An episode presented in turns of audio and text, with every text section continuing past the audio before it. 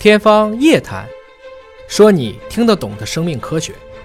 欢迎各位关注今天的《天方夜谭》，我是向飞，为您请到的是华大基因的 CEO 尹烨老师。尹老师好，向飞同学好，本节目在喜马拉雅独家播出。朋友们有任何的问题，可以通过网络平台留言，我们将定期搜集整理大家的问题。弹框询问，这是个脑洞题啊，嗯说三体人就刘慈欣老师写的那个《三体》三体人的繁殖方式呢是父亲母亲融合之后分裂成三到五个后代啊，这父亲母亲没了就啊，然后呢，并且这三个五个后代呢就各自带了父母的部分记忆，嗯，等于这个记忆也被分解了，嗯，说能不能分析一下，这是不是就意味着永生了呢？因为它带着记忆，带着肉体，这是分裂还是出芽啊？这是。咱们这是一期科普节目啊，这这这脑洞这个这完全是脑洞这个题大刘的同志的这个科幻节目，这个不在现存的这个生物范畴之内。啊，你知道那个黑猫警长吧？嗯这个螳螂爸爸和妈妈在交配过程中，嗯，雌性的螳螂会直接咬掉雄性螳螂的头，对，为什么呢？补充营养吧。可以让雄螳螂啊它失去它的射精的控制，啊，可以抑制它那些射精，哦，来加强它的受孕。哦，但这不绝对。如果母螳螂比较饱的时候，嗯它就有可能就放掉它了。哦，半饱不饱的时候，雄螳螂是有机会逃走的。嗯很饿的时候，甚至不交配上来就吃，嗯这几种情况都有。所以你也可以从这就是爸爸妈妈融合了，但是最后生的是一窝小螳螂。对这个小螳螂我们以前说过线虫，线虫的确是可以遗传一部分的，通过它的小 RNA 或者是一些调控的 RNA 来向后代遗传记忆。我说的这个记忆呢，不是那么复杂的记忆，就是非常的生死攸关的记忆，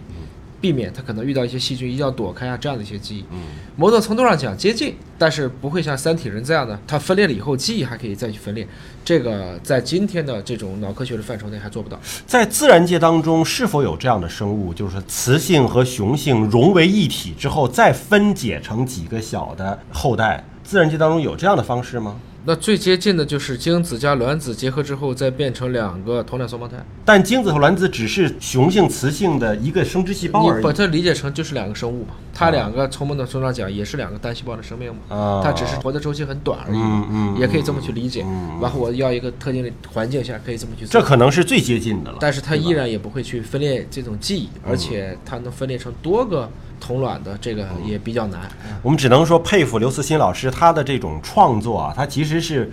发挥了他的无限的想象力，并没有说和现在的某一种生物的繁衍方式直接的对应。对啊，一定能自洽啊，这个现在还做不到。大熊饼干询问说，基因芯片呢想了解一下，他太太是流产了。一次部分性葡萄胎，一次是十号染色体三体。嗯，呃，有朋友介绍说去做个基因芯片。嗯，什么叫做基因芯片呢？基因芯片是大概产生在两千年左右的一种技术，它可以直接做基因测序了。你比如说，大家有时候研究为什么流产，实际上是它所构成的这个胚胎的染色体本身它的基因排列组合是产生一些错乱。嗯，啊，你像刚才讲的，它十二染色体三体，我们说二十一三体能生出来，是因为二十一号染色体是人类的最小的常染色体。嗯，呃，十号染色体已经比较大了。那么十号染色体如果是三体的话，绝大部分确实就直接流产了。嗯，人类是不可以携带一个十号染色体为三体的人还能活着生出来的。嗯，那这样的方式就可以通过我们这些分子生物学手段去检测出来。包括他说的这个基因芯片儿，实际上是属于我把基因放到一个阵列上，上面有很多一段一段的 DNA 的序列，通过杂交的方式把这个其他的关键性的器官抓起来拼一拼，然后看一看这个里面是不是有染色体异常。应该来讲，随着测序成本的进一步下降，这个逐渐逐渐的都会被测序所替代掉。就是基因芯片的方式是成本会低，但是它所能够测到的是你装进这个芯片里的已知的那些疾病。呃，如果是一些新发的或者是一些未知的疾病，基因芯片就测不出来了。比如说葡萄胎这个，直接从形态就看出来了。十号染色体三体，它可以直接从镜像就看出来了。按你刚才理解的也对，